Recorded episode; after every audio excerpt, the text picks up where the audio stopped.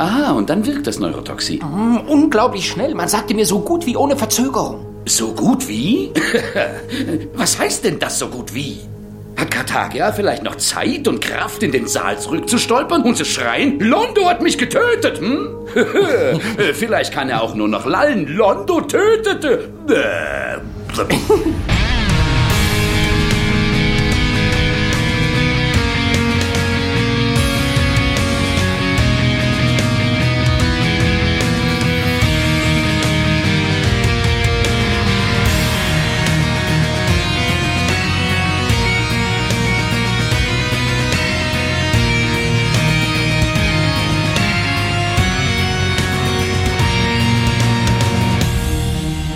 Mordsstimmung auf Centauri Prime, Mordsstimmung auch hier im Podcast bei einer weiteren Folge von Der Graue Rat, der Deutsche Babylon 5 Podcast, wenn wir einen Tyrannenmord begehen wollen. Und ich freue mich ganz besonders, dass eine altbiergeschwängerte Stimme aus Düsseldorf endlich wieder mit dabei ist. Premiere im letzten Cast schon wieder nach langer Krankheit und jetzt wir beide wieder am Mikrofon und ich begrüße ganz herzlich den Raphael. Hi! Einen wunderschönen guten. Ähm, ja, freut mich ganz genauso wieder dabei zu sein, gerade in dieser Kombi mal wieder. Mhm. Und vor allem freut es mich für diese Folge, muss ich sagen, um direkt schon darauf einzugehen, denn wir besprechen heute, wie du schon sagtest, den Tyrannenmord zu Englisch The Longest Night, hoffe ich. Ich habe The Long Night, glaube ah, ich. Ah, dann, dann habe ich es mir richtig notiert. The Long Night, richtig, das ist die fünfte Folge der vierten Staffel. Mhm. Geschrieben von JMS. Regie führte John Lafia. Lafia, wissen wir es? Nein. Die Folge lief in den USA am 27.01.97, in Deutschland am 20.06.98. Die Wertungen hast du bestimmt, ich hätte sie sonst auch, aber. Ich habe nur die deutsche Wertung. Ah, 8,14. Äh, ich bin gespannt, äh, ob die Deutschen einen Tyrannenmord äh, mehr befürworten als die Amerikaner. Natürlich nicht, mein junger Freund. Die Amerikaner haben mit 8,82 dafür gestimmt. Verdammt. Ja, das war aber schon absehbar. Wir mögen es nicht, wenn unsere Diktatoren hingerichtet werden. Aber es kommt Folter drin vor. Da sind wir doch gut drin. Naja, egal. Kommt Folter drin vor? Naja, Demütigung. Achso, ja, da sind wir nicht so gut. Du, äh, Demütigung von Fremden, da sind wir doch gut drin. Ja, aber ja, wir wurden oft, so oft selber gedemütigt. Ach so. Schau dir den Versailler Vertrag an, auf Demütigung kommt mir nicht gut klar. oh Gott. Geschichtsstunden hatten wir in unserer Hookast-Folge, die wir vorher aufgezeichnet haben. Da ja. wollen wir uns heute drauf verzichten aber vom, vom, vom nahen Brot zum, zu, zu den Narren und vielleicht auch zum Inhalt. Lieber Raphael, nachdem ich in deinem Podcast den Inhalt zusammenfassen konnte, durfte, äh, würde ich dich jetzt bitten, dasselbige in unserem Podcast zu tun. Ich habe es befürchtet. Ähm, ich kriege es aber, glaube ich, nicht mehr so wirklich hin, obwohl ich sie gestern gesehen habe. Denn äh, genau genommen ist es auch wie die letzten Folgen, ich hoffe, wie die kommenden Folgen, so eine, so eine Zwischenfolge, die quasi nicht viel eigenständigen Plot hat. Denn es ist die Fortführung des letzten. Wir sehen uns auf äh, dem Planeten Narn der Ermordung äh, des bösen Tyrannen entgegen, nämlich Karthagia. Londo hat das Ganze ja geplant, diesmal setzt er es um auch wenn es nicht ganz so gut geht, wie er gehofft hat. Denn äh, der gute Vire muss eingreifen und letztendlich den, den Todesstoß vollziehen. Auf der anderen Seite bereiten sich unsere Jungs und Mädels auf Babylon 5 vor, den großen Schlag gegen die Wollonen und Schatten zu führen. Wobei wir erst nur denken, sie kämpfen gegen die Wollonen, die vorhaben, einen Planeten, dessen Namen Koreaner 6 als nächstes Platz zu machen. Man sagt so, ja, da leben sechs Billionen Leute, darum handeln wir jetzt schon. Und so bis eine Viertelstunde vor Schluss denken wir noch, ja, die gehen nur die Wollonen an, aber nein, der geheime Plan ist auch die Schatten dort auflaufen zu lassen. Und dafür opfert der gute Sheridan tatsächlich einen, einen Eisenberg. Den Vater von von Malcolm. genau. Und äh, ja, quasi endet damit der Strang, dass man sich darauf vorbereitet und den Schatten quasi geheime Informationen in die Hände fallen lässt, die dazu führen, dass die Schatten da auflaufen, wo wir sie haben wollen. Und auf der anderen Seite gelingt tatsächlich das Attentat auf Karthagia und ja, Nahen ist, wie Londos versprochen hat, befreit. Ja, gut, dann starten wir gleich mal mit einem noch lebenden Karthagia, aber eigentlich sind wir ja auf der Station. Ganz am Anfang, wir sehen erstaunlich viele sehr diverse Schiffe um die Station herumschwirren, ist mir aufgefallen. Weil man sammelt ja die größte, die größte Flotte aller Zeiten.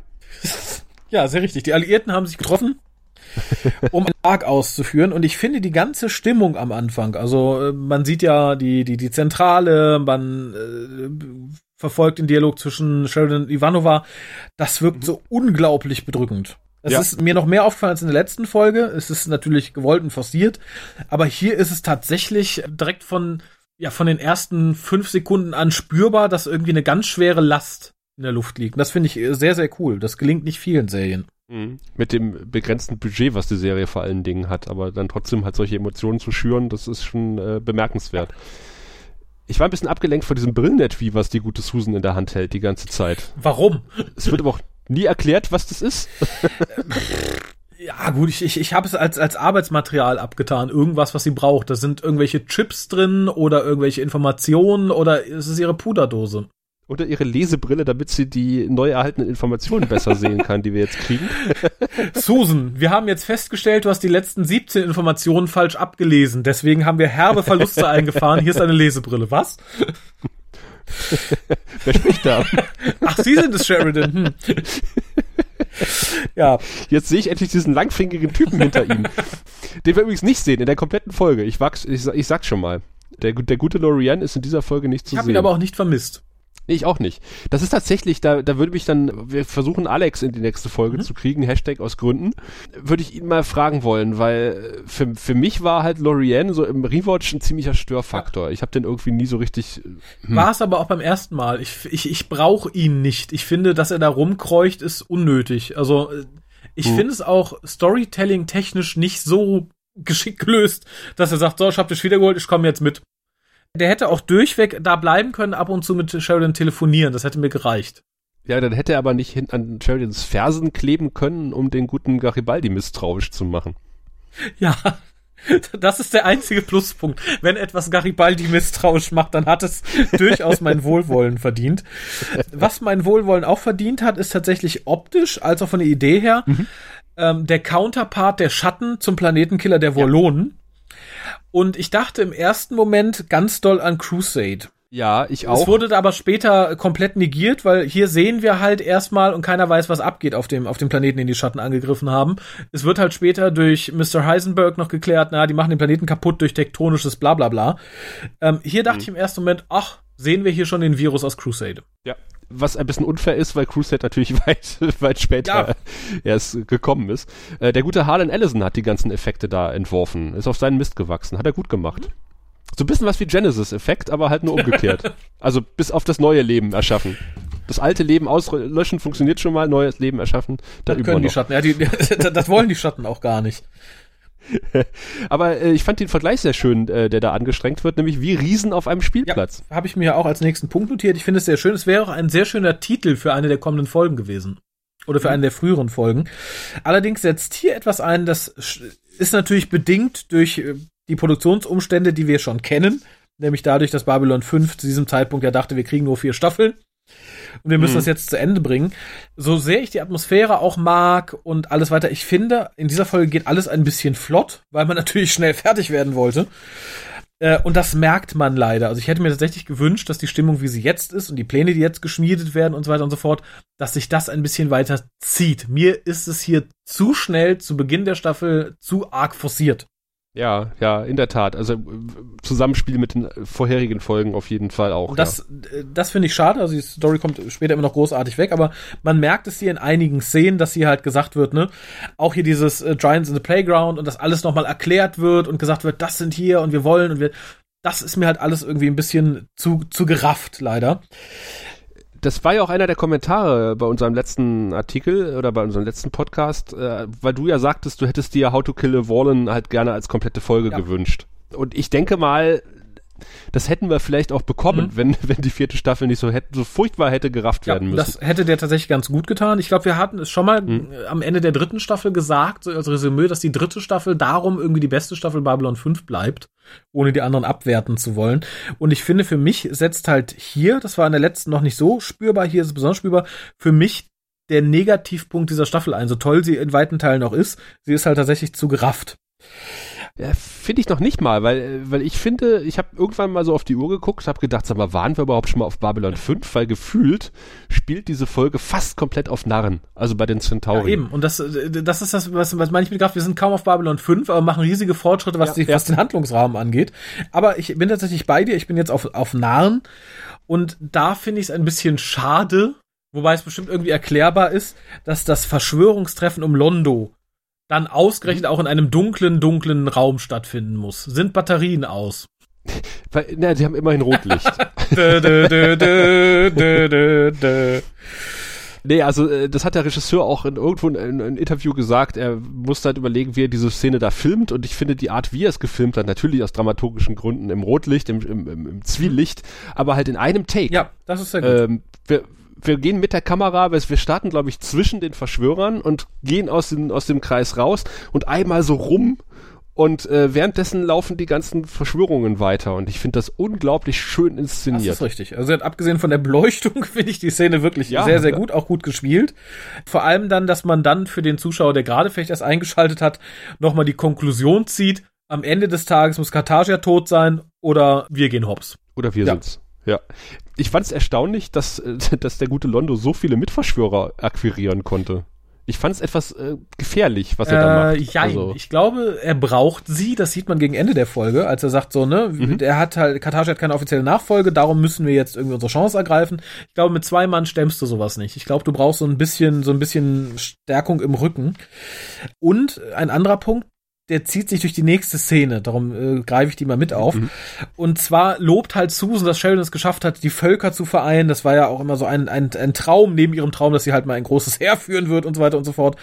Und natürlich, Krieg verbindet. Das wird bei Londo auch so sein. Ich glaube, die Leute, die da sitzen, wissen alle, dass sie früher oder später, in dem Falle sehr bald, große Nachteile haben werden, wenn Karthagia weiter auf dem Thron sitzt. Und sowas verbindet. Ich glaube, dann bist du durchaus bereit, dich auch mit einem Londo Molari, der dir ansonsten am Arsch vorbeigeht oder den du hast wie die Pest, dich an einen Tisch zu setzen und zu sagen, ja, ne, bevor ich morgen platt bin, weil die Wollonen meinen Planeten zerstören und unser Gottkaiser die Biege macht, da setzt du dich, glaube ich, auch mit Londo Molari an den Tisch und sagst, ja, dann äh, unterstütze ich ihn mal, dann bleibt mein, mein Posten erhalten. Ich stehe tatsächlich in der Gunst des nächsten Führers. Ich finde, es ist durchaus ähm, realistisch, was da passiert. ja, aber die Frage ist halt immer, die auch dann, ich finde auch Susan ist da etwas blauäugig. Natürlich äh, hat man eine Riesenflotte Ja, zusammengestellt. Aber äh, die Frage ist einfach, was kommt danach? Äh, weil ein gemeinsamer Feind verbindet halt temporär Mhm. und danach geht man sich wieder gegenseitig an die Gurgel. Hat uns der Zweite Weltkrieg Ja, aber gelehrt. da hast du natürlich keine andere Wahl. Londo hat keine andere Wahl. Ich denke, er braucht die Leute, die da sitzen. Der kann nicht sagen, naja, vielleicht fällt mir einer von denen hinterher in den Rücken. Äh, darum lasse ich es mal lieber, weil er hat keinen Rücken mehr, in dem man ihn fallen kann, wenn er es jetzt nicht macht. Und ähnlich ist es, glaube ich, auch ähm, äh, bei der Truppe um Sheridan. Was mich in der Szene Mhm. stört, war was ganz, ganz, ganz anderes. Es hat mir Susan unglaublich unsympathisch gemacht, deren Traum es zu sein scheint, mal fett in den Krieg ziehen zu wollen.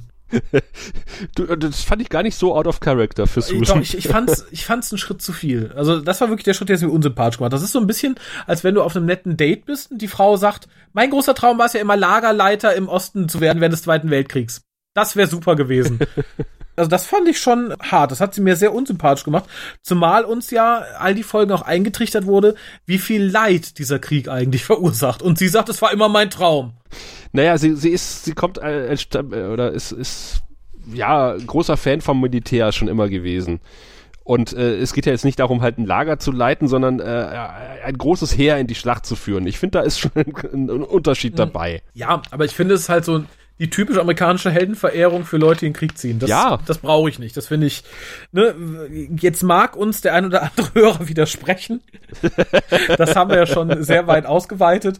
Aber nee, das finde ich, ähm, ist so ein bisschen, Susan, wie gesagt, ein bisschen unsympathischer gemacht. Das war auch der Moment, wo ich sagte, ach ja, so schlimm ist es ja nicht, dass du ab nächster Staffel nicht mehr dabei bist. Was?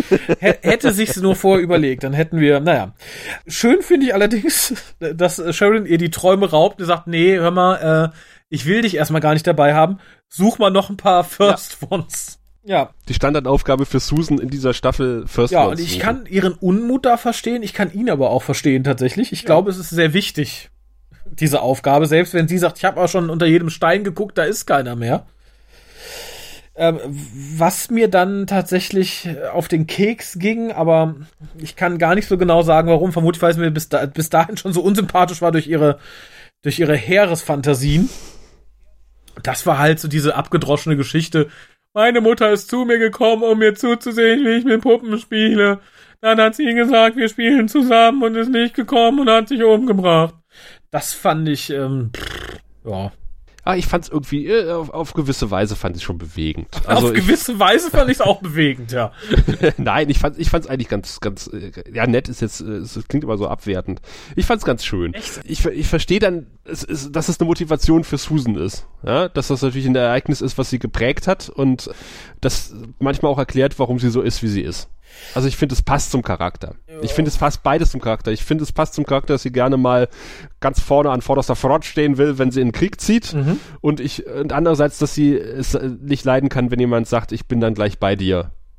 Ja, Aber ich halt den Platz warm. ich, ich finde tatsächlich, dass das sowohl drehbuchtechnisch als auch hier ähm, inhaltlich etwas aus dem Hut gezaubert wirkt. Inhaltlich, weil sie halt sagen möchte, ich möchte nicht die ersten suchen und du vertröstest mich nur und da kann ich gar nicht gut drauf, weil.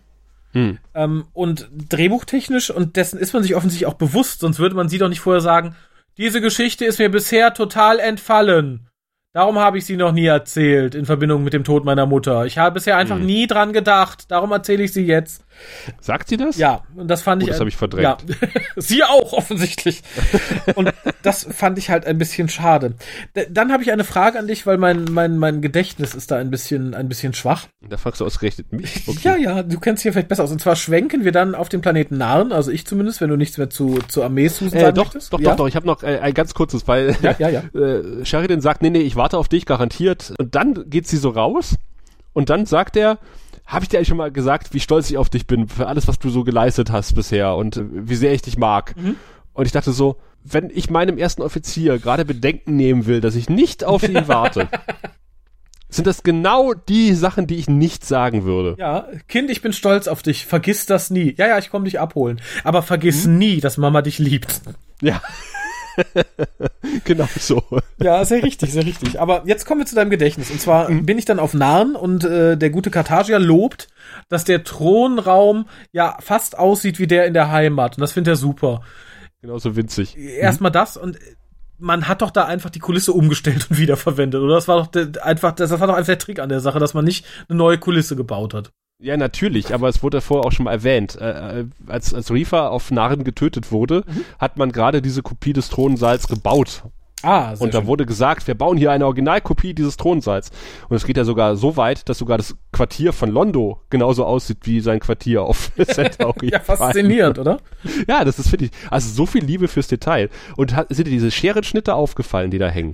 Das habe ich mir später noch notiert, dass wenn ich einmal Gottkaiser bin, ich auch gerne Scherenschnitte von mir in meinem Thronraum hängen haben würde. Großartig, oder? Ja, ist, glaube ich, aber auch die günstige Alternative zur Statue. Also ich glaube, Ja, hat das Produktionsteam gesagt, wir stellen hier 17 Statuen, wir haben kein Geld. Macht einen Scherenschnitt. Dann da zwei Scherenschnitte. aber es gibt auch ein Porträt von ihm, ein originales. Also Das stimmt. ein richtig gemaltes. Ja, ähm, finde ich sehr schön. Ich finde auch, ich finde diese ganze Szene sehr schön. Kartage war mir in der Folge davor ja ein bisschen zu, zu überkandidelt, so ein bisschen zu over the top. Und hier trifft er meines Erachtens den Ton einen Tacken besser als in der Folge davor. Ich fand ihn hier sehr angenehm abgedreht. Mhm. Ohne albern zu wirken. Ähm, vor allem diese ganze Szene, in der halt auch Londo nochmal seinen, seinen Plan runterbetet und sagt, aber du wirst mein erster Priester. Dazu der Narr, der das im Hintergrund halt mit Bewegungen und so weiter und so Großartig. fort referenziert. Ja. Und dann ist der Moment, wo der Narr merkt, Kacke, er hat mich gesehen, jetzt bin ich tot. Mhm. Und dann diese Spannung in den zwei, drei Sekunden, in der man nicht weiß, was abgeht. Und dann lachen alle und freuen sich. Und das im Kontrast zu dem, dass man später den toten Narren da rausgezogen gezogen werden sieht, äh, finde ich toll, weil das äh, spiegelt tatsächlich äh, das wieder, wie ich Kartagia auch sehen möchte. So als sehr ambivalent irren Charakter und nicht nur als durchgeknallten. Ja, wirklich so, aber so ein Typ, so, äh, erst lacht er und dann rammt er dir ein Messer in den Rücken. Und alle wissen das natürlich. Und deswegen finde ich diese Szene so großartig mit dem Hofnarren, der dann irgendwie offensichtlich einen, einen Witz macht, der, und wo, wo man nicht weiß, wie kommt der jetzt beim Imperator an und alle fangen an zu zittern und die Musik hört auf und alle stehen da, ihr Glas zittert und Kartagia fängt an zu lachen und alle lachen, ha, ha, ha, gequält Glück. mit.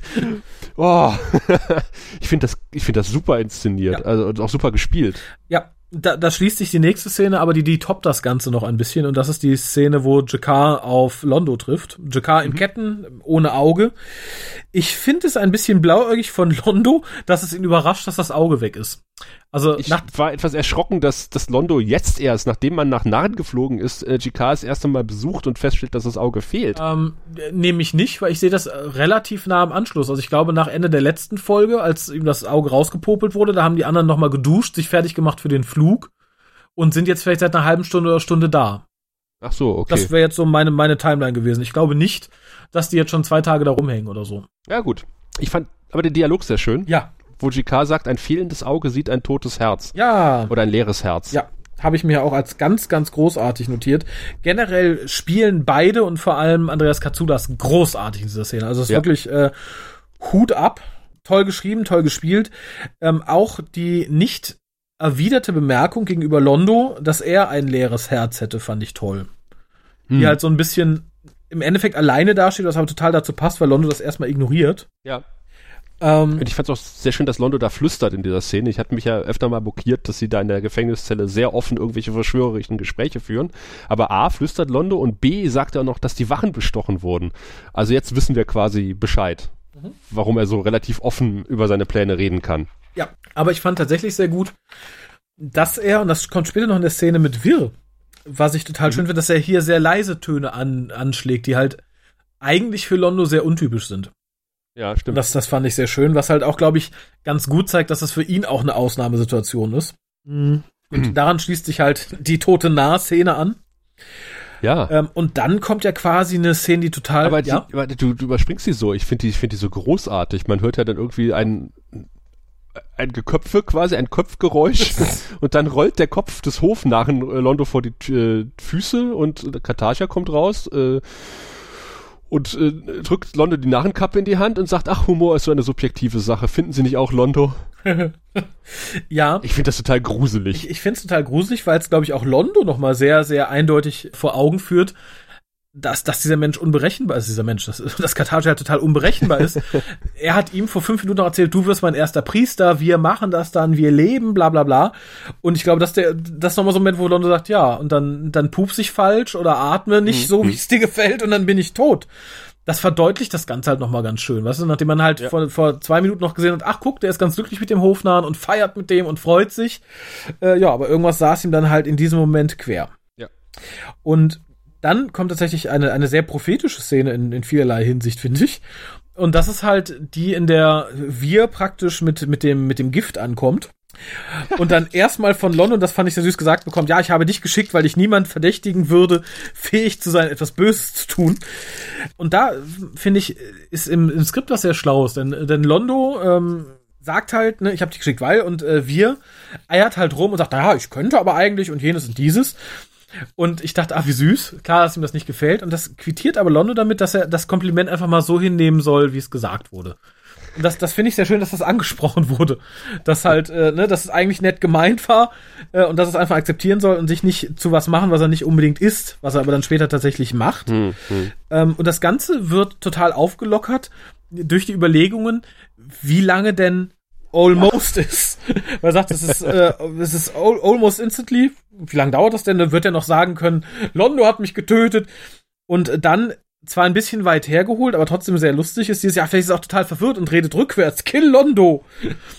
Und dass das dann so ein bisschen abebbt, äh, fand ich schön und war an dieser Stelle, glaube ich, auch notwendig. Du hast an dieser Szene des Skriptes eine, eine lustige Szene gebraucht. Ich glaube, ansonsten wäre die einfach viel zu schwer geworden an dieser Stelle. Ich find's auch total geil, dass, dass wir halt mit so einer Mordwaffe kommt äh, Mhm. und dann Londo erstmal sich beschwert, dass die Dinger so gut verpackt sind, dass es sich aufkriegt. ah, die, die packen das immer so, so, so übertrieben ein.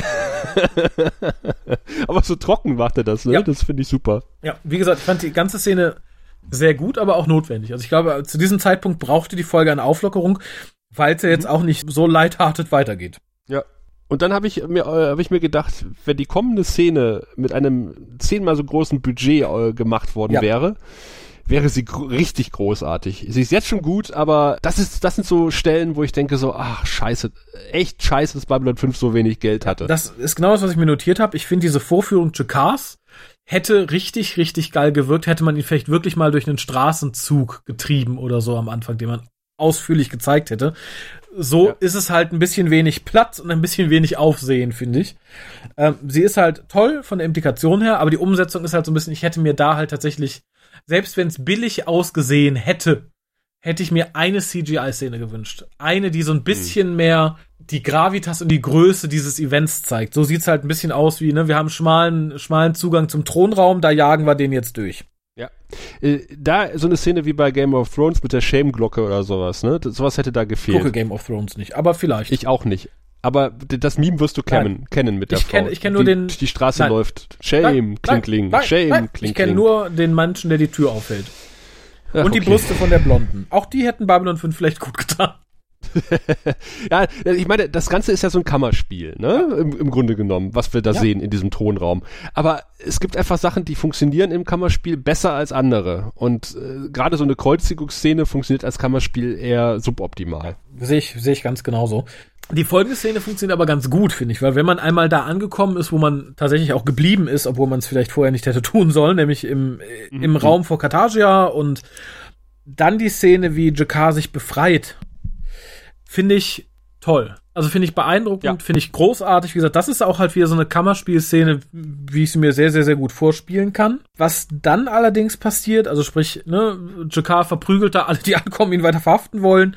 Kartagia äh, setzt sich auf Londos Anraten halt in den Nebenraum ab. Der ist ja zum Glück durch einen Vorhang getrennt. Und es sind auch nicht allzu viele Zeugen anwesend zum Glück. Kein, kein anderer hat die Idee, sich in diesen Raum zu flüchten. Schnell hinter diesen unüberwindlichen Vorhang. Damit, da sind wir sicher von dem wütenden Nahen.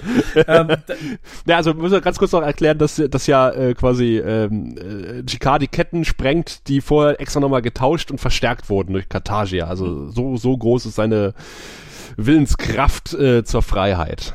Ja, oder äh, Londo hat jemanden geschmiert, dass sie halt zerbrechlich gemacht werden. Nee, das hat er gesagt. Er so. hat ja, Londo hat ja extra Leute geschmiert, die die Ketten lockern ja, sollten stimmt. und dann sagt aber vor dem Schauprozess, Schauprozesse sind die besten Prozesse übrigens, Kartagi hat zu Londo, seine Ketten sahen schwach aus. Ich habe sie doch mal durch meine persönlichen Wachen, von der wir vorher erfahren haben, man nicht schmieren, lass sich nicht bestechen, äh, tauschen lassen. Stimmt, stimmt. So, aber zurück hinter den Vorhang. Ja, äh, aber dann macht das Ganze aber ein bisschen, ein bisschen un, un Ne, also symbolisch sehr schön, aber dann doch eher unrealistisch. Ja. Ähm, und was dann passiert, finde ich, ist halt auch so. Günstigstenfalls möchte ich sagen, es ist eine Lücke in Londos Plan. Ich möchte aber sagen, es ist eine Lücke im Skript. Natürlich, ne, es ist niemand hinter dem Vorhang, niemand kommt auf die Idee, überhaupt in den Raum zu gehen und das ausgerechnet hier Kartage dann durchdreht und Londo angreift. Ja, weiß ich nicht. Das ist so, ne? Das sind natürlich Notwendigkeiten, um wir da vorne ranzukriegen, aber das war mir ein bisschen zu viel gebastelt. Ja, naja, er sagt natürlich äh, irgendwann äh, Shut up zu Kartagia und das sind einfach Sachen, die sagt man zu Kartagia nicht. Man verbietet dem Imperator nicht den Mund. Gebastelt, wie gesagt. Ja, ja. Also auch Londos Reaktion im Fall ein bisschen gebastelt. Äh, wie gesagt, das ist jetzt ein, ein, ein, ein Kritikpunkt auf sehr hohem Niveau, aber das wirkte mir halt tatsächlich ein bisschen zu, ne? Ist, natürlich wäre es nicht dramatisch genug gewesen, wenn, wenn Londo jetzt einfach ausgeholt und zugestochen hätte. Aber das fand ich ist für mich so ein, ein, ein, ein kleinerer Knackpunkt an der Geschichte. Du kennst die Hintergrundgeschichte zu dieser Geschichte? Nee dass der gute JMS nämlich geschrieben hat äh, an diesem an diesem Werk, an dem Drehbuch und dann äh, hat hat er immer die ganze Zeit gehabt, Londo würde ähm, den Mord begehen und dann sagte er quasi, hat sich eine kleine Stimme gemeldet in seinem Kopf und das war wir, der gesagt hat, lass mich das machen. Ah. Und und er hat gesagt, Moment mal, äh, du kannst das doch gar nicht. Ja eben, weil mit mir keiner rechnet. Äh, und dadurch, dass, dass wir halt äh, quasi den finalen Stich begeht und äh, JMS sagt in seinen äh, doch sehr sachlich gehaltenen Kommentaren erstaunlicherweise, äh, war das durchaus geplant von ihm, weil er muss ja erstmal hingehen, das Ding aufheben, sich in Stellung ja. bringen und es ist nicht so zufällig, wie das den Anschein erweckt in dieser Folge. Also wir hat er durchaus auch vielleicht aus dem Affekt, aber mit Absicht halt das Ding ins zwischen die Herzen gerammt und auch abgedrückt. Ja, wobei ich da tatsächlich, also ich las die Kommentare auch und ich frug mich, wer auf die Idee kommen konnte, dass das von wir eben nicht beabsichtigt war. Also ich finde in dem Moment, man sieht natürlich, wo, wo, wo die Waffe landet und so weiter und so fort. Ich denke, wenn du da 30 Sekunden drüber nachdenkst, ach, fünf Sekunden, sollte dir klar sein, dass wir relativ viel tun muss, um dann im Endeffekt mit dem Ding in Kartagias Brust vor ihm zu stehen. Dass das nicht im Affekt oder im Amrempeln passieren sein konnte, sollte eigentlich klar sein. Ich finde, das macht es halt auch so interessant. Ja, es sollte klar sein und du erinnerst dich, es gibt andere Serien, Dr. Who, wo wahrscheinlich gezeigt würde, äh, wie die Waffe vor Virs Füßen landet. Man sieht Virs Gesicht, wie er nachdenkt. Man sieht äh, Londo, der sagt, Vir, nimm die Waffe! Und dann sieht man wieder Londo, äh, sieht man wieder Vir, der nachdenkt, langsam diese Waffe aufhebt und sich an Kartagia ranschleicht. Und ich finde, dadurch, dass wir das nicht haben, wirkt die Szene einfach umso mehr, weil wir kommt auf einmal aus der kalten, rammt dem, dem Imperator das Ding zwischen die Rippen und du sitzt erstmal denkst so, oh! Ja. ja, wir, genau das habe ich aufgeschrieben. Ja. Wir! Ausrufezeichen. Und und äh, JMS hat recht, dadurch, dass halt nicht Londo diesen Mord begeht, sondern der sehr unschuldige Wir, hat das eine ganz andere Bedeutung und Gravitas bekommen. Sehe ich, sehe ich ganz genauso. Und äh, übrigens, äh, äh, lustigerweise bekommt der Spruch Moonfaced Assassins of Joy da eine völlig neue Bedeutung. Das stimmt, auch wenn es vermutlich unbeabsichtigt war. Ja, ja. Da hat JMS gesagt, äh, nachdem er darauf angesprochen wurde, hat er, hat er nicht gesagt, ja, ja, das war so geplant, sondern er hat gesagt, ja, stimmt, habt ihr recht. Das war ein schöner Zufall. Ja, ich glaube, da hat er vielleicht schon die Geschichte rausgeplärt, dass die Stimme in seinem Kopf war, die gesagt hat, dass wir das machen soll. Da hätte er dann schlecht behaupten können, das war schon immer geplant. Ich hatte es nur kurz vergessen, die Genau. Stimme hat mich dran erinnert. Ja, Katharsia stirbt dann tatsächlich. Und ich habe mir jetzt als nächstes notiert, ich weiß nicht, ob da noch was zwischenkommt, dass Londo jetzt halt der neue Premierminister ist. Ja, und da frage ich, wie- da habe ich äh, zwei Fragen. Erstens, ist der andere Typ, dieser Minister, einer der Verschwörer? Ich Ja. glaube ja, ne? Gut. Ähm, dann, äh, wenn er schon offensichtlich eine höhere Stellung hat als Londo, irgendwie, als er sagt, der Minister und so, äh, warum macht er sich nicht selber zum neuen Imperator? Warum sagt er hier, lass Londo mal Imperator werden anstelle des Imperators? Ähm, A, weiß ich tatsächlich nicht, ob er, hat er eine höhere Stelle als Londo? Er alleine kann es ja nicht bestimmen. Ich glaube, er schlägt es einfach vor. Ja, aber warum steckt er sich nicht selber vor? Das ist relativ einfach. Also da, das würde ich auch nicht tun. Ich bin ja ein großer Freund des, der alten Weisheit, die Revolution frisst ihre Kinder. Wenn ich äh, zu, also wenn gerade der Imperator umgebracht worden wäre oder eines plötzlichen Herzstillstandes erlegen, du kannst nie hundertprozentig sicher sein, ob das nicht übermorgen rauskommt. Dann möchte ich nicht als Nachfolger auf dem Thron sitzen. okay. Dann würde ich auch gucken, dass ich da jemanden draufsetze, der mir wohl gesonnen ist und den ich in der Hand habe, weil ich natürlich von der Verschwörung weiß. Äh, und dann erstmal abwarten. Also ich finde es tatsächlich nicht so dumm. Okay. Das klingt relativ logisch. Zumal, aber wobei er ja selber sagt, äh, er als Minister hat ja äh, höchstpersönlich äh, die Leichenschau mit überwacht und äh, ist zu dem Schluss gekommen, dass der Imperator eines natürlichen Todes gestorben ist. Ja, ja, ich, irgendwann wird auch rauskommen, dass Lee Harvey Oswald Kennedy nicht umgebracht hat. Ist, ich habe mich nur gefragt die ganze Zeit, was ist eigentlich aus den Narren passiert? Also ich wäre davon ausgegangen, da man jetzt wieder so ein bisschen Ordnung im Palast hat, dass einfach alle Narren niedergeknüppelt und getötet wurden, inklusive GK. Ich würde ja fast mutmaßen, äh, da der Tod Karthagias nicht lange hat auf sich warten lassen, dass danach halt erstmal die alle Nahen die Möglichkeit zur Flucht hatten. Na gut. Das ist Also dass dann, das hieß ja Imperatorstod, alle in Schockstarre erstarrten und die Nahen dann mal eben irgendwie die Füße in die Hand genommen haben. Ja, okay, lassen wir das mal so gelten. Zumal ja auch Jakar durchaus weiß, dass wenn Londo gewinnt, er halt auch gewinnt. Er wird dann gesagt haben, so, komm, die gucken jetzt alle weg, lasst mal weglaufen, da tut sich schon was in unserem Sinne. Okay. Und dann kommt für mich ein, einer der schönsten Momente, wo ich erst gestockt habe, weil ich es vorher nicht wusste. Denn der gute Heisenberg hat ein Kommando bei den Rangern. Das hat mich sehr gefreut, Brian Cranston da zu sehen. Zumal JMS etwas sehr Prophetisches sagt. Denn äh, er sagt in seinen Notizen, dass ähm, die Szene um Erickson, nachdem er später halt auch in den Tod geschickt wird, ganz, ganz toll gespielt von dem vollen Schauspieler und halt diese Gravitas dieser Szene auch auf das gute Schauspiel zurückzuführen sind. Und das finde ich sehr prophetisch, wenn du siehst, dass Brian Cranston danach ja mit einer der großartigsten Rollen im, im TV der letzten 20 Jahre abgeliefert hat. Finde ich es schön, dass es hier schon äh, praktisch ersichtlich war, wie gut dieser Mann schauspielen kann. Wir kennen natürlich alle als Vater aus Malcolm mittendrin seine berühmteste Rolle. Äh, Natürlich, ja. Die, die ja auch äh, mehr oder weniger im selben Universum spielt wie seine Rolle als Heisenberg Schrägstrich. Wie heißt der nochmal richtig? Ich habe den Namen vergessen. Ich Walter nicht. White. Walter White, genau. Ja. Hast du äh, Aus Breaking, Bad, gesehen? Habe ich natürlich nicht gesehen. Ich weiß, dass du Hm. ein großer Fan bist, auch von Better Call Saul. Nee, das habe, da habe ich Ah. eine Staffel von gesehen Okay. und habe den Anschluss erstmal nicht gefunden, aber Breaking Bad ist, äh, ja, Hat aber ein, ein ähnliches Problem meines Erachtens wie Babylon 5 zu diesem Zeitpunkt. Mhm. Gegen Ende geht alles ein bisschen schnell. Okay. Du kennst das kanadische Breaking Bad, oder? Nein. Kommt jetzt ein flacher Witz? ja, sie haben Krebs. Ihre Behandlung beginnt übernächste Woche. Ende. genau. Ein Lob auf die Krankenversicherung. Ja, nee, äh, ist übrigens eine Szene, die jetzt öfter äh, im Zuge von Breaking Bad wieder aufgeschwappt ist, weil, äh, wisst ihr, dass Walter White bei Babylon 5 mitgespielt hat? Das war vorher halt irgendwie, war er es halt einfach noch nicht, als die, ja. logischerweise. Da war ein junger, aufstrebender Schauspieler. Unbekannter Schauspieler Nummer 9. Der aber irgendwie auch sehr prophetisch im Trailer der Folge äh, eine sehr große Rolle spielt. Also laut JMS eine zu große Rolle. Er hätte auch nicht gewusst, warum dieser Ericsson so oft in diesem Trailer auftaucht. Im Nachgang äh, haben sie da die richtige Entscheidung getroffen, offensichtlich. Ja, finde ich auch. Also ich, ich, ich finde aber auch tatsächlich, dass er durchaus eine Berechtigung im Trailer hat, weil ich finde, dass es halt äh, eine sehr wie soll ich sagen, das, ich, ich finde, das ist ein, ein, ein ziemlich schwerwiegender Punkt in dieser Folge, dass halt wir das erste Mal Sharon dabei zusehen live, wie er jemanden in den Tod schickt. Ja, das macht er ja noch nicht. Also jetzt kriegt er erstmal ja. den Bericht von Ericsson, wie diese Wunderwaffe der Schatten überhaupt funktioniert. Also mhm. irgendwelche Dinger, die sich in den Erdkern bohren oder Planetenkern bohren in dem Fall und dann tektonische Beben auslösen, die den Planeten von innen zerfallen lassen. Und äh, wir erfahren jetzt endlich mal, dass auf diesem Planeten tatsächlich mal sechs Milliarden Leute wohnen. Wir haben uns ja immer so ein bisschen lustig gemacht über die geringe Anzahl der Bewohner auf Planeten. Mhm. In dem Fall tatsächlich ist es realistisch. Wir haben vorher aber noch eine, eine Szene, wo ich nicht, die ich nicht so richtig einordnen kann, wo ich nicht weiß, wie ich das finden soll. Und ich würde mal deine Meinung gerne dazu wissen, nämlich die Szene, in der alle Linier das Wort abschneiden. ja, ich.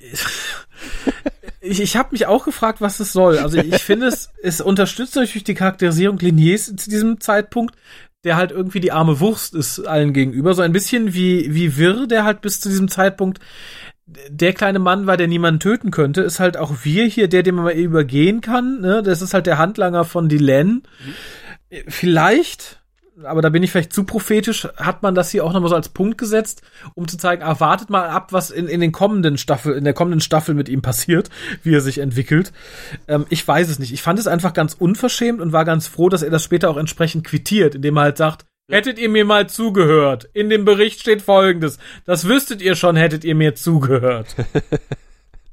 ich fand es irgendwie auch sehr albern, aber irgendwie auf nicht auf eine nicht unangenehme Art albern. Mhm. Es war noch nicht so ganz over the top. Also äh, es hat auch zum Charakter gepasst, was du ja gesagt hast. Insofern. Ja, aber schon so am oberen Limit. Also sowas bräuchte ich nicht oft. Also ist ja auch der der hektische Minbari DJ aufgefallen auf dem Schiff von Walter White. Der hat Techno gespielt, oder? Wirkt beschäftigt irgendwie. Äh, schneller. Schneller. Wirkt mehr beschäftigt. Noch beschäftigter. Na, der hat wahrscheinlich Whack a Mole gespielt an seiner Konsole. So genau, genau so sieht das aus. Der wird mich kirre machen, wenn ich so einen Typen auf meiner Brücke hätte. Whack a Volon. Hören Sie auf! Und ein schöner Garibaldi-Spruch auch noch der sagte, oh, jetzt haben wir das gesehen. Wie um alles in der Welt sollen wir dagegen kämpfen? Gar nicht. Packen wir ein. Ja. Wir, wir haben keine Lust. es schließt sich dann in meinen Notizen für mich eine der stärksten Szenen an. Ja. Und das ist die Szene, in der Londo wir in seinem Quartier aufsucht und wir beobachten wir erstmal dabei, wie er versucht, sein Gewissen und seine Schuld in Alkohol zu ertränken. Mhm großartig gespielt. Also es kommt spielerisch für mich nicht ganz an die Szene mit Jakar vom Anfang der Folge ran, weil ich halt Andreas Katsudas so großartig fand. Ähm, aber ich finde die Szene toll und so unglaublich notwendig. Ja. Es ist natürlich diskutabel. Da habe ich mir tatsächlich beim Gucken auch danach noch ein bisschen Gedanken drüber gemacht. Ich kann total nachvollziehen, dass wir sich so fühlt und so handelt und das quasi kaum aushält, was er getan hat. Ich persönlich finde die Reaktion ein bisschen übertrieben, weil, und das spricht auch Londo mehrfach an in dem kommenden Dialog, er hat ja jetzt nicht einen Unschuldigen getötet. Im Gegenteil, er hat mit seiner Tat viele Milliarden Leben gerettet. Ähm, und das wäre für mich persönlich ein Grund, mich da nicht so arg in, in, in, in, in Schuld zu fühlen, wie, wie wir das hier tut. Ähm, er legt sehr schön dar, warum er das tut, weil er sagt, ich wollte nie in so Sachen reingeraten. Ich wollte ja. einen angenehmen Job, ich wollte eine nette Frau, die, die jemanden wie mich lieben kann. Ähm, was ich schön finde, dass hier, glaube ich, mit ein, das erste Mal angesprochen wird, dass offensichtlich wir selber auch vom Selbstwertgefühl nicht viel von sich hält. Mhm. Das wurde ja sonst immer so, ne, es wurde ja immer so ein bisschen von außen auf ihn raufgedrückt, dass viele nicht viel von ihm halten, in Anführungszeichen, sondern es ist halt nur wir, es ist halt nur, ne, der, der, der tapstige, etwas übergewichtige Helfer von Londo, dass er aber selber sich auch so, so wahrnimmt als jemanden, ne, der nicht liebenswert ist und der ein bisschen komisch ist und so. Das fand ich großartig und so weiter und so fort. Wie gesagt, ich frage mich nur auf einer persönlichen Ebene für mich, ich, mir persönlich hätte das Wissen darum, dass ich mit dieser Tat sehr viel Gutes getan habe, hätte mich so, so stark nicht abrutschen lassen. Ist die Frage. Also, wenn du noch nie jemanden umgebracht hast, wovon ich ausgehe. Ähm. wissentlich. ja.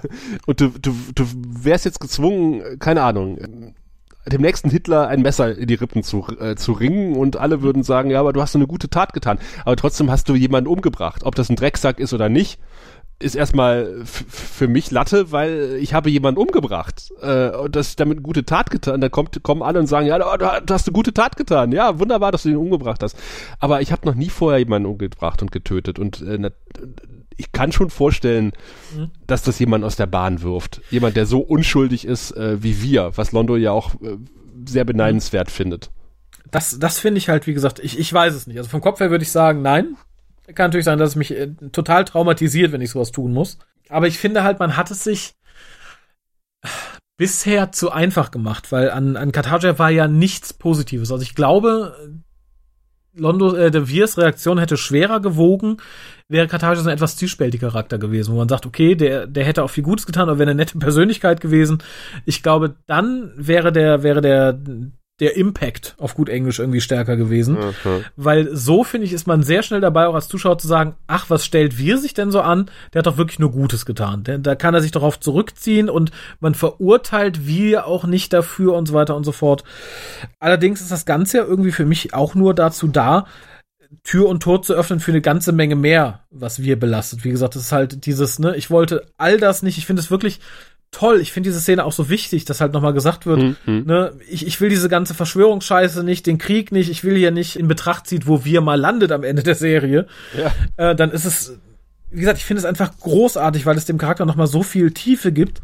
Und ich finde es großartig, dass man Londo, ich glaube, eine der wenigen Male in der Serie und diesmal in aller Heftigkeit, so unglaublich empathisch reagieren lässt. Ich finde mhm. es so beeindruckend und so schön zu sehen, dass Londo, den man ja zu 90 Prozent als sehr praktisch denkenden Menschen und als sehr abgebrühten Hund irgendwie kennenlernt, dass man den hier am Stück durchweg so positiv äh, auf jemanden einreden und so mit jemandem umgehen sieht.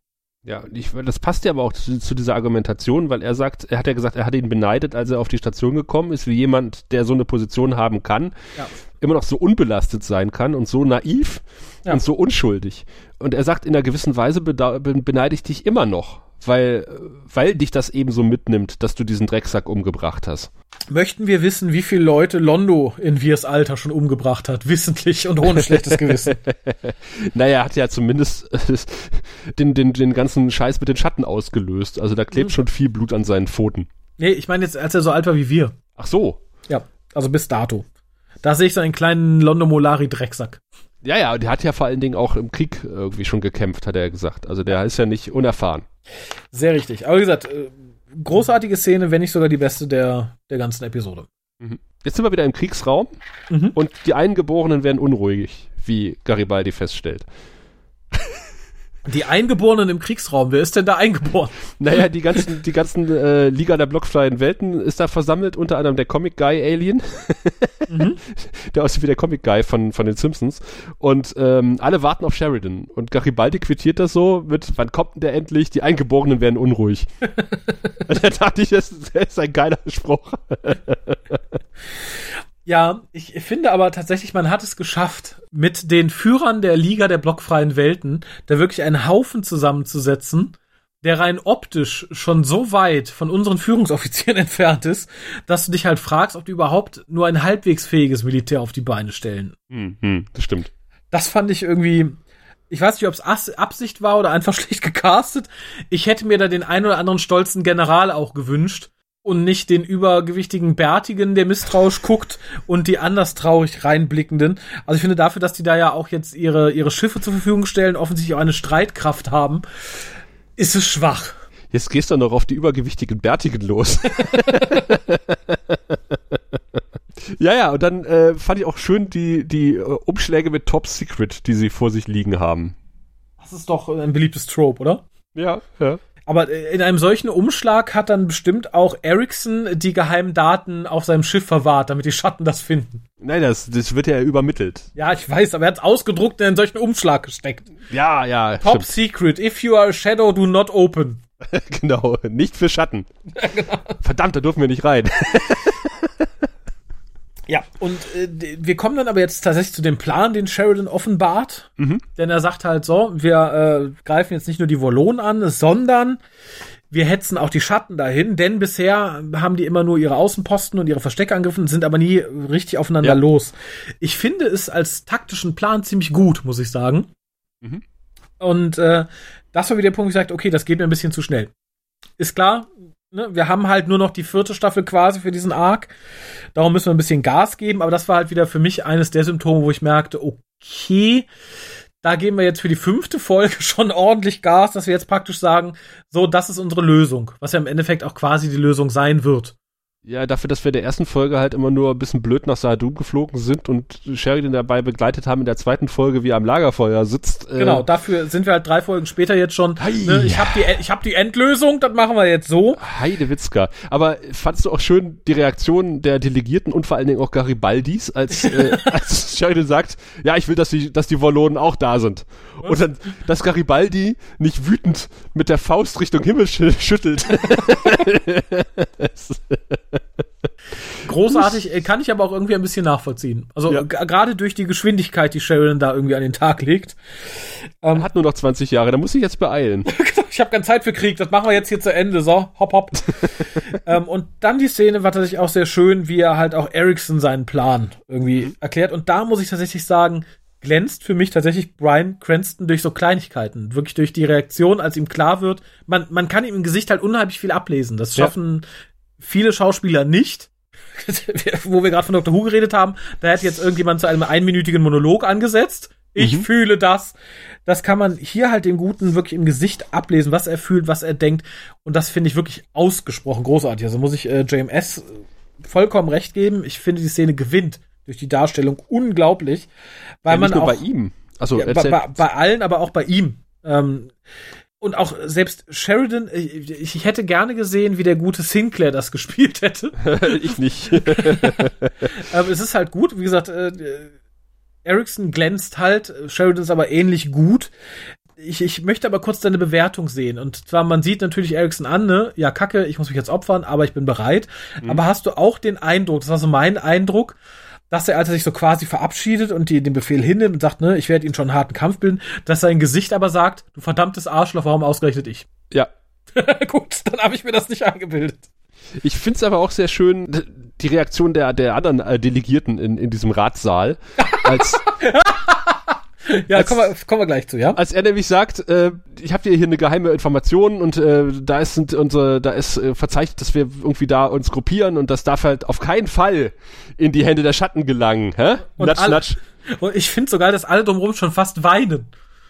Alle anderen gucken wirklich und sagen, der arme Mann, der arme Mann, der, bevor der überhaupt was weiß ganz betreten zu Boden, als Ericsson dann sagt, ja, ja, ich werde dafür sorgen, dass die Schatten das nicht bekommen, gucken alle noch bedröppelter auf den Boden. oh nein, er denkt noch, er wird überleben, der arme Mann, der arme Mann. Ja, ja. Und ich fand es aber unglaublich schön. In dem Moment, wo ich mir das aufgeschrieben habe, setzte leider die Musik ein, aber mhm. ich fand es unglaublich schön, dass dieser komplette Dialog ohne Musik stattgefunden hat, also die weite Teile des kompletten Dialogs ohne Musik statt. Man hätte natürlich jetzt auch sowas von theatralisch auf die Tränendrüse drücken können, musikalisch. Aber man hat bewusst darauf verzichtet und das fand ich großartig. Ja, geht mir ganz genauso. Was mich etwas irritierte, war dann die etwas längere Abschiedsformel äh, von Ericsson. Und im Gegensatz zu Dylan macht er halt keine typische Ranger-Verabschiedung, sondern hebt die Hand zum Hitlergruß. Das ja. hat mich so ein bisschen irritiert. Tatsächlich. Das, ist, das ist mir auch aufgefallen. Und es haben sich unglaublich viele Leute an, an dieser einen Frage aufgehängt, nämlich dass Sheridan fragt, sind sie verheiratet? Finde ich legitim. Warum sollte er das? Ich habe es ja auch gelesen. Eigentlich sollte er es wissen. Warum sollte er es wissen? Ich glaube nicht, dass er sein ausführliches Dossier gelesen hat. Ja, ja, aber unglaublich viele Leute haben geschrieben, das hätte er auch wissen müssen, ob der verheiratet ist. Ist ja klar, ich kenne äh, die Familienstände von Captain Arsch auf, ja, auf genau. White Star 38. Warum auch nicht? Ich finde die Frage irgendwie auch merkwürdig. Also, ja. sind sie verheiratet? Nee, ich habe ich hab, ich hab fünf uneheliche Kinder, aber ich bin eigentlich geschieden und äh, bin jetzt mit einem, mit einem Mann zusammen. Ach ja, dann ist ja gut. Das ist gut, ne? Dann können sie ja sterben. Ja, was, was hat er gemacht? Ja, ich habe eine Frau, die ist bettlägerig, hat Krebs und unseren dreijährigen Sohn wird niemand mehr versorgen, wenn ich tot bin. Oh ja, nee, dann nicht. Ja. Dann, äh, dann macht das hier Garibaldi, könnten Sie mal eben. Fand ich auch unglaublich unsinnig. Ja, das muss irgendein amerikanisches Ding sein. Ja, ich, vielleicht. Ich, ich frage mich auch, als Ericsson hätte ich mich ein bisschen verarscht gefühlt. Und sind sie verheiratet? Ja. Nö. Ach, dann ist ja gut. Leben Sie Verdammt, wohl. Ich hätte, ich hätte Ja sagen sollen. Ericsson sitzt auf seiner White Star, jetzt die nächsten, die nächsten zwei Tage so, ich hätte Ja sagen sollen. Verdammt, verdammt, verdammt. Ja, oder er ruft eine Stunde später an. Entschuldigung, Mr. Sheridan, ich habe gerade diese Mimbari geheiratet. Könnten Sie jetzt vielleicht noch mal überlegen, was wir tun? Garibaldi, Sie sind Single, oder? Ach ja. ähm, ich bin dann wieder auf Nahen. Ja. Und zwar nehmen dann gerade die Nahen den Thronraum auseinander und machen. Und äh, irgendwie scheint das eine nahen Party zu sein. Denn Jakar ja. kommt rein und fragt, was es denn da zu feiern gäbe. Ich finde es sehr schön, wie der eine Nahen äh, die Kunstsäule umarmt und versucht, sie umzuschmeißen. ah, ja, ich, ich finde sehr schade, dass kein Nahen den Scherenschnitt zerreißt. Ja ich muss an dieser Stelle das äh, Make-up von Jakar noch mal ganz ausführlich oh, loben. Ja. Ich finde nämlich toll, also es ist generell ein tolles, ein tolles Make-up, vor allem wenn seine Brustplatte dabei ist und so. Aber dass man es hier noch schafft, das übliche Make-up auch noch blass, dünn und ausgemergelt anzulegen, fand ich äußerst beeindruckend. Mhm. Es sieht halt wirklich aus wie ein runtergehungerter, gelittener Jakar. Ähm, und auch der ganze Dialog, der sich dann entwickelt, darum, warum man feiert und warum nicht. Und ähm, das fand ich sehr beeindruckend. Hier zeigt sich auch ganz schön, so die, der Unterschied zwischen Jakar und Londo. Londo wird ähm, zum Premierminister gemacht, wehrt mhm. sich nicht groß. Jakar will man hier auch auf den Thron setzen quasi, so als Befreier der Nahen. Der sagt so, nee, ich habe nicht einen Diktator vertrieben, um den nächsten auf den Thron zu setzen. Fand ich schön als Gegensatz. Und das zeigt auch, wie, wie weise der Gute ist. Ja, da sind wir wieder bei der Revolution, frisst ihre Kinder, ne? Genau. Er ist sich dessen bewusst und er findet das gut. Ich empfehle an dieser Stelle mal im Räderwerk von Jean-Paul Sartre. Das kenne ich nicht. Wo es genau darum geht. Ist ganz, ganz, ganz witziges Buch, geht um äh, die Nachwehen einer Revolution und äh, ein ehemaliger Revolutionsführer, der den alten Präsidenten gestürzt hat mit großen Versprechungen, wird jetzt wieder gestürzt, weil er seine Versprechungen nicht einlösen konnte. Und äh, dann wird quasi ganz haarklein erzählt, an welchen widrigen Umständen das denn gescheitert ist und warum er am Ende dann so geworden ist, wie er geworden ist. Und es wird ah. ganz eindeutig am Ende, dass der Typ, der ihn gestürzt hat, wieder genauso werden wird. Ah, okay. Cool. Ja, aber das äh, ist hier sehr weise von Jakar, entsprechende ja. Mechanismen vorauszusehen.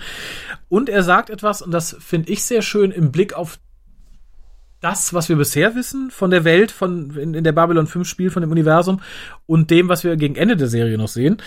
Ähm, denn der, der, der, der, der, der, der Nahen sagt halt, was ist denn mit den Centauri? Und er sagt, äh, sie sind ein verlorenes Volk.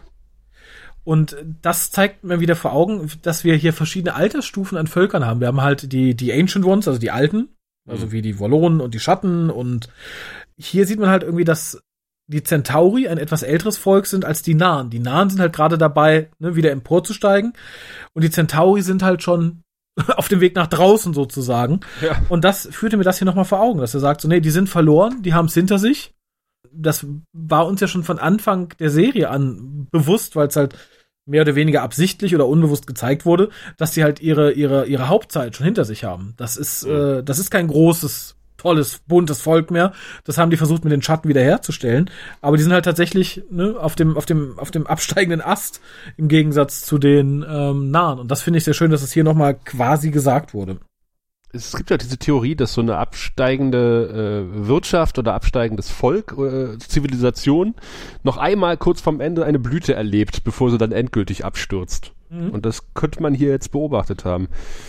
Ich hatte ein bisschen zurück in die Zukunft Assozi Assoziation, als dann der gute Gilorn, nachdem Chicard die Diktatorschaft abgelehnt hat, nämlich dann irgendwie sagt so, ah, was hast du schon erlebt? Was weißt du schon über Leiden, du feige Sau? und, und Chicard strafft so schon so sichtbar die Schultern und so, sagt dann gleich, niemand nennt mich eine feige Sau.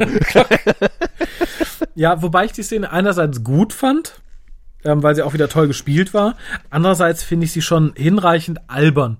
Weil der gute Mann hat gerade erzählt, was für ein Held Jakar ist und dass er sie befreit hat, sieht diesen ausgemergelten, einäugigen Kerl und lässt sich dann noch dazu hinreißen zu fragen, was er denn hat durchmachen müssen. Das fand ich, ähm, entweder ist es ein sehr dummer Narren, der das fragt, oder ist es halt etwas lazy Drehbuch schreiben, weil man das nochmal so nachdrücken wollte. Das, das weiß ich nicht. Es macht für mich die Szene so ein bisschen kaputt, obwohl ich sie eigentlich relativ stark finde. Aber die Reaktion von Chicard ist halt einfach großartig wieder, ja. ne? Er sagt, was ich erlebt habe, und du denkst so, oh, oh, oh, oh, oh, jetzt gibt's gleich Dresche, aber nee, er fängt an albern zu kichern. Ja. Wie gesagt, ich sage, das ist ganz gut, aber diese Frage an sich, die finde ich da so ein bisschen deplatziert, nachdem was passiert ist. Wenn das jetzt irgendjemand gewesen wäre, der halt nicht aktuell dran beteiligt war, ihm vielleicht nicht gegenübersteht oder so, dann hätte ich es nachvollziehbarer gefunden. So wirkt es ein bisschen gehakelt. Ja, das stimmt. Schön fand ich dann auch die Szene, in der Sheridan allein in seinem Büro mhm. sitzt und sich in Ruhe anhört, wie, äh, wie Ericssons Schiff platt gemacht wird.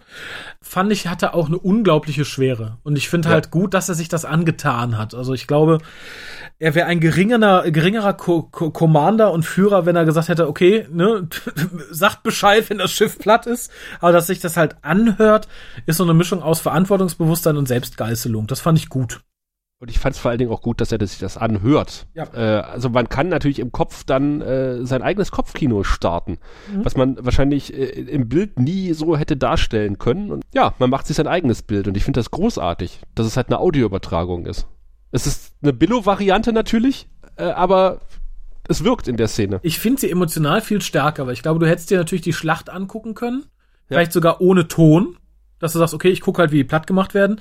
Aber ich finde dadurch, dass du halt nur hörst, gerade auch das hörst, was so auf de, in dem Funkverkehr abgeht, ist es viel, viel tiefer. Weil du halt die Stimmen der Leute hörst und so. Und das finde ich halt sehr gut, dass es sich auch so antut und nicht sagt, oh ja, zeigen Sie mal das Bild, ne? Wenn die Explosion da ist, sagen Sie mal Bescheid. Fand ich wirklich, wirklich gut. Du hättest ja auch äh, Herrn Franke dramatische Musik spielen lassen können, äh, schwarz-weiß, die, die Schlacht und immer wieder zu Sheridan überblenden, wie er in seinem Büro sitzt und sich das auf dem Monitor anguckt. Mit Pathos, Pathos, Pathos. Ja. Nee, und ich finde, dass man diese fünf, zehn Schritte quasi schon zurückgeht und sagt, nee, das ist ein ganz kleiner, intimer Moment. Mhm. Finde ich großartig. Ja, ging mir ganz genauso. Und dann sagt Sheridan, das ist vermutlich mein letzter Log-Eintrag. Mhm dachte ich auch so, hm? Warum? Oha. Oha. Und er hat ein Gedicht auf seinem, äh, auf seinem Schreibtisch gefunden, aus dem man nun rezitiert. Mhm. Und im Comic, in dem ersten Sinclair-Comic wird klar, dass äh, Sinclair ihm, äh, was natürlich sich jeder denken kann, aber äh, es hat eine ganz besondere Bedeutung für Sinclair. Er erwähnt es ja auch in der ersten Staffel schon mal, äh, die Len gegenüber, diesen Vers. Es wird auch nochmal explizit gesagt und gezeigt, dass er diesen Zettel da hinterlegt für, für Sheridan. Ah, ja, sehr, Im sehr Comic. schön. Und damit endet die Folge, ne? Ich hatte ein bisschen Probleme mit der größten Flotte aller Zeiten. Warum? Weil sie für mich nicht wirkte wie die größte Flotte aller Zeiten. Ach so, wie, rein wie war das, ja. Wie war das für dich? Äh, nein, und ich finde gerade bei CGI hätte man da noch äh, eine Schippe drauflegen können. Wobei, weiß ich nicht, also ich, ich finde es eh schwierig, es mag aber der damaligen Technik geschuldet sein. Ich finde, je mehr Schiffe man zeigt, das ist mir auch schon ein paar Mal aufgefallen bei den Dingen, die um die Station rumfliegen, wenn es so richtig voll war, desto schlechter sehen die Schiffe aus. Ja. Ich glaube, da ist man halt immer so den, den Kuhhandel eingegangen. Na, zeige ich ein Schiff, reicht die Rechenzeit, es halt schön detailliert zu zeigen. Zeige ich 70 Schiffe, muss ich halt ein bisschen die Details zurückschrauben. Mhm. Insofern fand ich den Mittelweg okay. Ich hätte es vielleicht netter gefunden, wenn man uns einmal eine total überstopfte, volle Version gezeigt hätte, von Schiffen ganz weit weg im Zweifelsfall, dass man einmal sagt, okay, ich habe einen ungefähren Überblick darüber, da sind halt nicht nur 15 Schiffe oder 20, sondern sind 300, 400. Ähm, und ich fürchte, da werden auch kommende Folgen ein bisschen dran kranken. Ja, ich, das weiß ich nicht. Also da habe ich eigentlich ganz gute Erinnerungen dran. Aber man, man, kann ja vielleicht sagen, man trifft sich noch an einem Rendezvous-Punkt und das ist nur. Ja, die Vorhut die Vorhut oder die Nachhut oder was weiß ich was, die Mittelhut. Genau. Aber wie gesagt, es ist auch Meckern auf hohem Niveau, ne? Also es ist jetzt nicht, nicht etwas, was mir die Illusion kaputt macht, muss ich sagen. Apropos Meckern auf hohem Niveau, das ist der Moment, wo wir den guten Wir zu Wort kommen lassen, der uns jetzt die Wertung erklärt. Sehen Sie, wir Centauri haben sechs, äh, Und jede Zahl steht für ein bestimmtes Niveau von Intimität und Lust. Also es beginnt bei eins und das ist, na ja, ja, ja. Dann kommt zwei und wenn man fünf erreicht hat, dann... Ja, ja, schon gut, ich habe verstanden, alles klar. Raphael, äh, da du äh, so lange aussetzen musstest, äh, bin ich auf deine Wertung gespannt. Ich auch, ich habe es nämlich nicht notiert, sehe ich gerade. Das heißt, ich Ah. muss eben einer finden. Ich habe es vorhin schon gesagt, mir geht alles ein bisschen schnell in dieser Staffel. Ist natürlich den, den produktionstechnischen Umständen geschuldet. Allerdings, äh, das habe ich auch schon in der letzten äh, Staffel, äh, in der letzten Folge gesagt, ich finde es ganz interessant, dass wir hier eine An Aneinanderreihung von Folgen haben, die halt keine Einzelhandlungen mehr, mehr ergeben. Also, ne, beim letzten Mal hätte ich mir halt gewünscht, okay, eine Folge den Wallonen loswerden, wäre ganz nett gewesen ist hier ähnlich, ist wieder so eine Folge, die zu etwas hinführt, ohne viel Eigenständigkeit zu haben. Und trotzdem ist sie großartig. Wie gesagt, wir haben hier einige wirklich großartige Szenen. Die Szene zwischen Londo und wir, die Szene zwischen Londo und Jakar, die Szene zwischen Heisenberg und dem guten Sinclair, Sheridan, Entschuldigung. Das macht mir halt Freude und ich brauche da auch nicht unbedingt einen Einzelplot. Es macht mir halt wirklich Freude zu sehen, wie sich das Ganze so rapide entwickelt, wenn es auch, wie gesagt, zum Teil zu schnell ist. Es ist keine Folge, die ich irgendwem zeigen würde, der Babylon 5 nicht kennt und sagen würde, das ist eine tolle Folge, guck sie dir mal an. Dafür passiert so viel und das macht sie halt irgendwie so schön. Wie gesagt, äh, die Szene zwischen Londo und wir gehört für mich zu einer der großartigsten Szenen der Staffel, wenn nicht gar der Serie. Darum kann ich eigentlich nur die 5 geben. Es ist, Okay. es ist eine großartige Folge und selbst die Schwachpunkte stehen noch weit über der Soli Solidität. Ja, ja. Dem kann man sich fast anschließen. Ich würde sogar noch ein klein bisschen höher greifen. Ich habe ja in einem anderen Podcast mal erklärt, äh, ich bewerte halt nach der Frage, wie sehr mich die Folge mit unterhält sie mich. Mhm. Und äh, ich habe wirklich seit langer Zeit nochmal vom Fernseher respektive Bildschirmmonitor hier gesessen und, habe Fingernägel gekaut, mehr oder weniger. Ich hoffe, deine ich so- eigenen. Ja, zehn, andere Zehennägel. Weil ich, weil ich so fasziniert war von dem oder gefesselt war von dem, was ich da gesehen habe. Also die Folge hat mich wirklich mitgenommen und ich habe mitgefiebert und ja, auch so das eine oder andere Tränchen dann auch vielleicht verdrückt äh, bei dem einen oder anderen Monolog, wo ich denk so, toll. Also, ähm, ich mag diese Folge. Ich mag auch dieses, ähm, ja, ich, ich, ich, ich, ich, ich begreife, dass du sagst, das geht dir alles zu schnell. Es geht mir irgendwie auch ein bisschen zu schnell. Ähm, ich fand es sehr angenehm, dass der, dass der gute Lorien da nicht noch rum äh, in, in dieser Folge. Er ist Ja. wohl rausgeschnitten worden. Also man hat wohl was gedreht, aber das wurde dann irgendwie rausgeschnitten. Also ich finde die, ich finde die, ich finde die Folge großartig. Ich würde fünfeinhalb geben. Von sechs äh, Penissen. Wäre bei mir auch irgendwie so in die Richtung gegangen, aber ähm, gerade bei Besprechen ist mir aufgefallen, wie sehr es mich nervt, dass es so schnell geht. Aber vielleicht ist es einfach die Verlustangst. Ja, ja, das kann, das kann auch sein. Apropos Verlustangst, hättest du gedacht, äh, wenn ich dir das erzählt hätte vor, vor, sag mal, drei Jahren, dass der gute Kartagia oder der Walter Krimmer gerade mal sechs Folgen auftaucht? Hättest du mir das geglaubt? Nein, ich äh, war tatsächlich der Meinung, er ist ein bisschen, ein bisschen mehr in Babylon 5. Ja, das passt auch wieder zu diesem Gerafften, aber wir hatten es ja schon mal gesagt. Also auch, auch der gute Morten hat nicht so viele Auftritte. Das ist vielleicht ein Dutzend. Äh, in, in dem Verlauf der kompletten Serie, auch, auch Walter König als Bester ist nicht so oft dabei. Aber ich finde, was diese Serie so unglaublich toll macht, ist auch bei diesen Nebencharakteren, die so zu casten, dass sie einen unglaublichen Eindruck hinterlassen. Ja, und sie auch entsprechend einzusetzen. Also ich glaube, du kannst ja durchaus jemanden auch äh, in doppelt so viel Folgen haben, wie Kartage jetzt aufgetreten ist. Wenn du ihn nicht effektvoll einsetzt, dann ist er unter ferner Liefen. Und das schafft die Serie halt ganz gut, dem entgegenzuwirken. Mit, mit Lorien ähnlich. Also hättest du mich gefragt, äh, hätte ich dir gesagt, der ist so die halbe vierte Staffel dabei und nervt rum. Und, und effektiv ist der wirklich wahrscheinlich äh, nicht so oft im Bild. Da, das ist dann aber die Kehrseite der Medaille, oder? Das ja, das ist ja ganz gut. Ich hoffe, dass es in der fünften Staffel mit einem Charakter genauso ist. Eigentlich war Byron nur zwei Folgen dabei, komisch. ja, genau. Zu, bis wir zu dem kommen, wird es noch eine Weile dauern, aber bis wir äh, zu Lorienne kommen, ist es gar nicht mehr so lange hin. Äh, das passiert nämlich schon in der kommenden Folge, wenn es dann in die große Schlacht geht. Äh, bevor wir das machen, Raphael, wolltest du vielleicht noch mal ganz kurz was sagen zu den DVDs, nach denen schon äh, gejiepert wird? Äh, ja, äh, tatsächlich. Ich bin ja leider gesundheitlich immer noch ein bisschen eingeschränkt, darum zieht sich das so ein klein wenig. Aber ich bin ein bisschen weitergekommen. Also ich hoffe mal stark, wenn nichts dazwischen kommt, sowohl gesundheitlich als auch irgendwie technisch, dass die so im Laufe des Märzes bis Ende März fertiggestellt sind. Und wie gesagt, wie lange dann auch Post und äh, die da die CDs tatsächlich bedruckt werden und äh, gebrannt werden, Druckerei und Brennerei brauchen. Ist dann, wie gesagt, äh, fraglich. Ich denke aber so, Ende März, Anfang April sollten die bei den Leuten eintrudeln. Ist ein bisschen, ein bisschen schade, weil wir es ja eigentlich schon Ende des Jahres angekündigt hatten, aber da ist halt dummerweise äh, wirklich diese Krankheit dazwischen gekommen, die Raphael wirklich über Monate umgehauen hat, im wahrsten Sinne des Wortes. Also das ist keine böse Absicht, dass wir jetzt erstmal äh, euch so lange warten lassen auf die DVDs von der Babcon. Wobei wir es uns natürlich auch einfach machen können und sagen, naja, die Leute haben ja eigentlich nur die Audiomitschnitte bestellt, die wären halt in zwei Tagen fertig, muss man auch mal fairerweise sagen. Ja, also da, das sind einige DVDs, äh, Raphael hat im Vorgespräch gesagt, also wahrscheinlich werden zwei schon fast nicht reichen, äh, was wir da in Erkrad an Panels, an Bonusmaterial, an Interviews hinter den Kulissen äh, noch zusammengestellt haben. Also da ist einiges im Paket zusammengeschnürt. Ja. Wenn es dann fertig geschnürt ist, sozusagen. Ja, ja, ja. Aber wie gesagt, die, die Geduld lohnt sich, glaube ich. Ja, ich nehme ansonsten jede Schuld auf mich. Nein, musst du nicht. Oh, da, da habe ich gar kein, ich bin Deutscher, da haben wir gar kein Problem mit. Na gut. Ähm, dann würde ich sagen, machen wir den Sack zu und den Sack vom Schattenkrieg machen wir vielleicht auch bald zu, äh, wenn es dann nächste Woche oder in zwei Wochen wieder heißt, willkommen beim Grauen Rat, dem deutschen Babylon 5 Podcast. Bis dahin. Du findest den Grauen Rat im Internet unter www.der-graue-rat.de unter facebook.com slash grauerrat und graurat bei Twitter.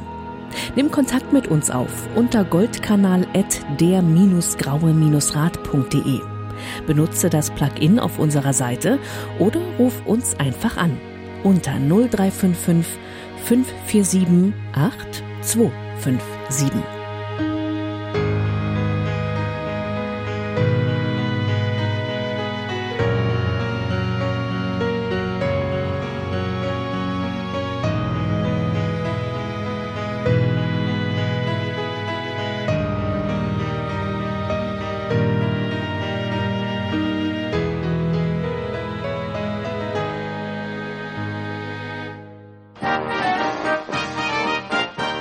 Produktion des Podcast Imperiums.